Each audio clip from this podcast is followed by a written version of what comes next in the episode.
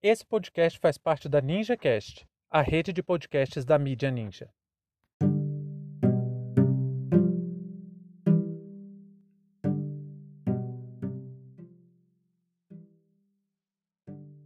Olá pessoal, sejam bem-vindos e bem-vindas a mais essa aula.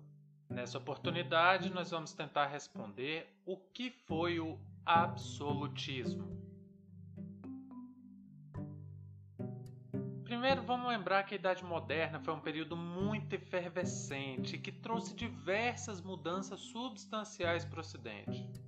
Sem sombra de dúvida, a organização do Estado moderno, a filosofia política, a burocracia e a organização antropocêntrica dos saberes foram contribuições inegáveis da modernidade. Mas o regime político e a forma de organização social daquela época foram superadas por outras experiências que surgiram ao longo do tempo. E uma das formas de vencer essa batalha entre as tradições da nobreza, que se mantinha com a perpetuação da sua organização estamental, e a ascensão de outro grupo social que propunha a organização da sociedade por classes, foi o desprestígio que esse segundo grupo imputou ao primeiro. O que, que isso quer dizer? Vamos entender isso um pouco melhor. Será que nós devemos utilizar o termo absolutismo para nos referirmos a esse regime político dos séculos 15, 16, 17, 18?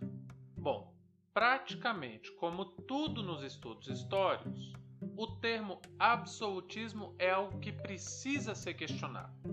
O historiador Perry Anderson é um dos pioneiros dessa crítica. Ele nos mostra que chamar o regime político da Europa moderna de absolutismo é incorrer em um, um reducionismo, é reduzir o que foi a política, a prática da política naquele momento. E esse termo ele foi intencionalmente cunhado por pessoas que tinham interesses conflitantes ao sistema da época. Então, quando nós utilizamos determinados termos como absolutismo, monarquia absolutista ou antigo regime, nós não estamos definindo historicamente uma época, mas sim usando adjetivos que perduram ainda hoje graças à ação política de outros grupos. E de onde surgiu esse termo absolutismo? Nós sabemos que a partir do século XIV se acentua o que ficou conhecido como a longa crise do sistema feudal. Apesar da gente não poder considerar que essa crise foi um evento homogêneo, que aconteceu ao mesmo tempo e no mesmo lugar dentro da Europa, é claro que a lógica de manutenção do poder na política e até mesmo da igreja começou a se deteriorar, começou a enfraquecer. Um dos fatos marcantes dessa crise é precisamente a formação dos Estados Nacional. E essa formação aconteceu através de relações políticas e guerras. E daí começaram a surgir outras nações como Portugal, Inglaterra, França, Espanha. Por outro lado, nós sabemos que em diferentes partes da Europa, outras experiências administrativas também aconteciam de forma bem diferente. Aliás, se você pegar o caso das cidades italianas e comparar ali com o sul da França, a gente vai ver que são duas Europas completamente diferentes no século XV. Enquanto na França você tinha aquele modelo mais tipicamente feudal que a gente costuma estudar, o poder do rei baseado em relações de suzerania e vassalagem, todo aquele sistema feudal ali, não se constata na Península Itálica. Na região da Península Itálica, ali no mar Mediterrâneo, a gente tem uma composição política completamente diferente, baseada em pequenas cidades-estados, com principados muito fortes economicamente. No caso de Florença, até com um sistema bancário avançado, e totalmente diferente também do que acontecia na Península Ibérica. Portugal e Espanha viviam uma realidade muito distante do que era a Inglaterra, do que era a Itália e por aí vai. Mas foi a partir dessa centralização de poder, com essa unificação dos estados nacionais, que começou a surgir a ideia de um poder absoluto do monarca. Ou seja, diversos nobres iam abrindo mão do poder que tinha sobre os seus súditos naquele determinado lugar e transferiam parte desse poder para um monarca que foi acumulando vários e vários poderes, transformando o que era um reino, o que era um feudo, foi se alargando, juntando outros feudos, outros pequenos reinos e formando um espaço de terra muito maior, coordenado politicamente por uma pessoa, o monarca. Essa concentração de poder em torno da figura do rei é que ficou conhecida como absolutismo. O exemplo mais clássico do absolutismo é o rei francês Luís XIV. A ele foi atribuída uma frase que provavelmente não foi ele que disse, aliás, essa frase surgiu meio que de uma fofoca histórica a partir do final do século XVIII que contaminou o pensamento do século XIX, de que ele teria dito que o Estado sou eu, ou seja, Luís XIV considerava que o próprio rei era o Estado, não existia uma distinção entre Estado e rei. Fazer essa afirmação é extremamente complexo porque você tira qualquer tipo de participação para além do direito divino do rei de governar. E ainda impõe a situação de que sem o rei não é possível que exista o próprio Estado. Aqui ainda fundamenta-se também a ideia de que o reino é propriedade do rei, ele não é um bem público. Luís XIV chegou a se afirmar o Rei Sol, ou seja, todos os astros da realeza, os súditos, todos os astros desse universo chamado Estado-nação teriam que orbitar em torno da figura do rei. É esse tipo de intenção de concentração de poder que vai ser considerado absolutismo. Só que vamos pensar um pouquinho mais sobre essa questão. De onde vem a ideia de absolutismo? Ao longo dessa transição política, que é a formação dos Estados Nacionais, em que pequenos reinos se fundiam a outros que tinham mais força bélica ou política, diversos pensadores escreviam suas teses sobre qual seria a melhor forma de governar os súditos. E foi na cidade de Florença que, além de ser conhecida como berço do renascimento cultural e urbano, também aconteceram contribuições profundas para o pensamento político da modernidade.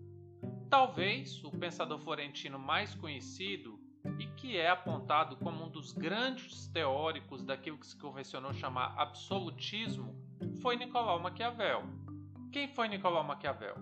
Maquiavel nasceu em 3 de maio de 1469 e morreu em 1527.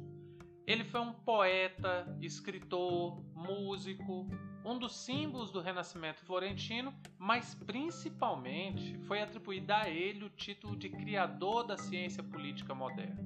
A vida dele desde muito jovem foi dentro da política, e a partir das observações que ele fez nas suas atividades políticas, ele escreveu obras sobre o tema. A mais famosa de todas essas obras, sem sombra de dúvidas, é O Príncipe. Esse livro é de uma genialidade impressionante. Ali ele reúne conselhos aos governantes para mostrar quais seriam as atitudes mais adequadas de um rei e quais as qualidades mais desejadas que um bom governante tem que ter. O livro parece um manual de conselho aos soberanos. E de fato, esse tipo de escrito era muito comum ao longo da Baixa Idade Média. Eram os famosos espelhos de príncipe. Essa literatura compunha um vasto acervo de tratados sobre política medieval. E desse, desse acervo, vários governantes tomavam posturas, faziam práticas de acordo com as orientações de seus conselheiros. E essa prática discursiva do espelho de príncipe, com certeza o mais famoso desses espelhos é a obra O Príncipe do Nicolau Maquiavel, entre as proposições do Maquiavel, talvez a que tenha ficado mais conhecida é a famosa frase atribuída a ele de que os fins justificam os meios. E é muito interessante que não há na obra do Maquiavel essa frase. Mas é em função desse tipo de interpretação das palavras do Maquiavel, para vocês terem uma ideia, no século XVII ele foi representado como diabo várias vezes. E aí, por causa desse tipo de interpretação, o nome dele foi transformado em adjetivo. Quando alguém quer falar que outra pessoa é ardilosa ou manipuladora, aí usa o termo essa pessoa é maquiavélica. Isso não é por acaso. Apesar dos escritos de Maquiavel fazerem jus a essa interpretação em alguma medida, a contribuição dele para a política colocou sob análise os poderes constituídos da época, como o da igreja e o dos príncipes. Então, para a gente entender melhor o pensamento do Maquiavel, a gente precisa perceber algumas coisas. Então, vamos lá. Na visão do Maquiavel, um bom governo é dotado de racionalidade. É preciso superar os limites frágeis da moralidade cristã, e isso, obviamente, colocava ele em choque quase direto com a igreja. Só não ficou pior a situação para ele porque ele era um orador, um escritor extremamente habilidoso. E, além de tudo, também vivia em Florença, que tinha uma situação muito diferente de outras partes da Europa em que a igreja dominava com mais força, com mais violência. Ele levanta também duas características dos governantes que é a virtude e a fortuna. Essas duas características são qualidades que se espera de governantes, mas é um erro na visão do Maquiavel esse governante confiar na fortuna. A fortuna é algo parecido com a sorte, com bênção, até mesmo com predestinação. Para ele, a melhor opção é esse governante desenvolver condições baseadas na virtude, ou seja, em valores que ele é capaz de adquirir através de pensamento, através de estudos, através da racionalidade. Então ele adquire um conjunto de qualidades para poder alcançar um bom governo.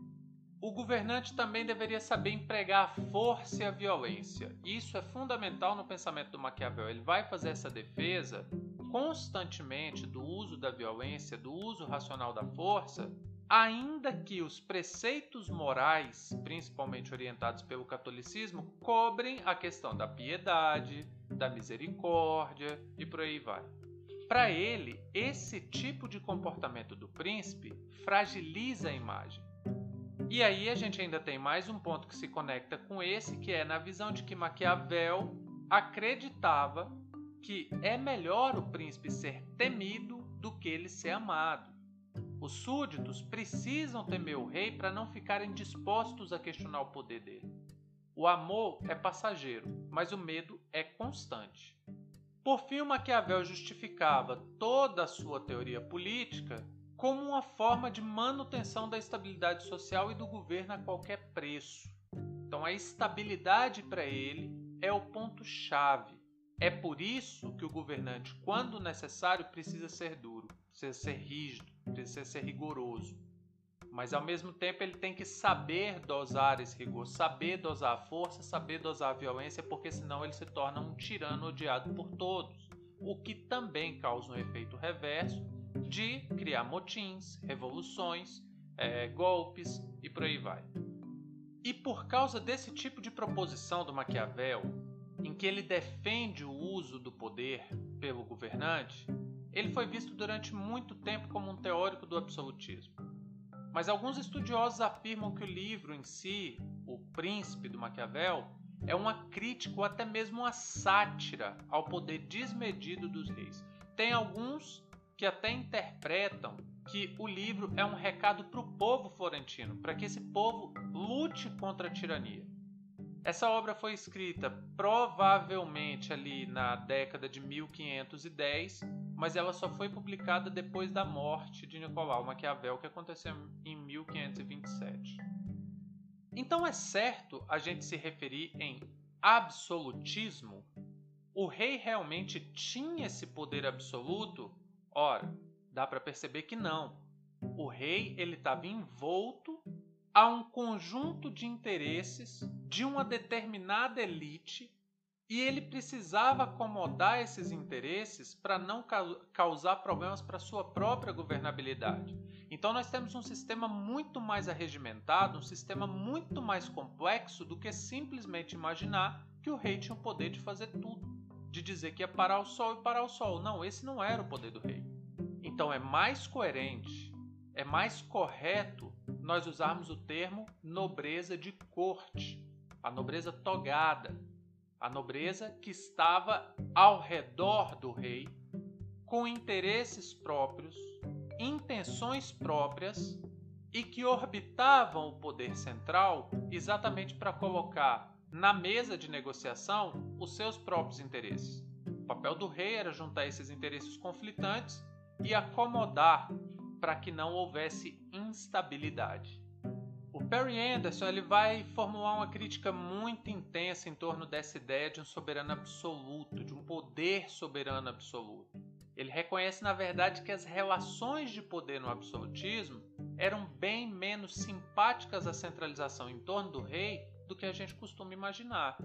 Para esse historiador, a centralização política em torno do monarca tinha a função de manter um sistema de exploração com bases herdadas lá da lógica medieval. Por exemplo, o poder dos reis naquele contexto surgia do direito divino, ou seja, da ideia de que o, governante é dotado das graças de Deus para ocupar algum cargo. Esse rei, esse direito divino de ser rei, é porque ele era um bem-aventurado que detinha pela sua linhagem, pela sua origem, o direito de governar. E apesar dessa ideia sustentar o poder dos reis, também garantia o poder dos demais nobres. Porque a diferenciação social que se dava não era por bens, mas sim por características supostamente naturais, que eles diziam que eram naturais, como o nascimento. Se você é de uma família nobre, então você também é nobre. Se você é de uma família de servo, então você também é servo. Isso não tem como ser mudado. É uma herança que não se altera. Essa sociedade é uma sociedade de baixíssima possibilidade de mobilidade social. Não se move, a sociedade não move. Quem está embaixo não vai para cima, quem está em cima não vai para baixo. E com a garantia da ideia desse, dessa ideia de direito divino, o controle do Estado e do poder estaria naturalmente sempre nas mãos da nobreza. Esse sistema nobiliárquico foi chamado de nobreza de corte.